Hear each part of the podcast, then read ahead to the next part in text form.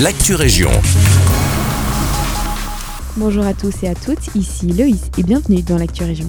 Ce dimanche 3 septembre s'est déroulée la cinquième édition de la Sandras à Mont-Saint-Guibert, accueillant ainsi 5500 participants à la plus grande course d'obstacles de Wallonie.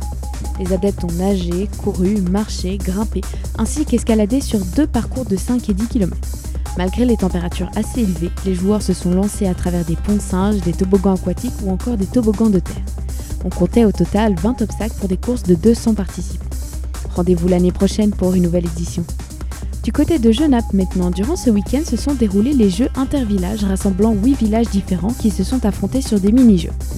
Au programme, tir à la corde, jeu de la bombe ou encore le lancer d'œufs, dont l'objectif est de lancer des œufs le plus loin possible et les réceptionner sans les casser. Selon l'avenir, le record a été de 40 mètres.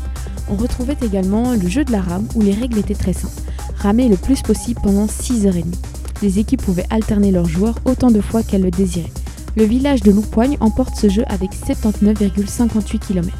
Le grand gagnant de ces jeux intervillages est le village de Bouzeval avec 129 points, suivi de près par Oui avec 128 points.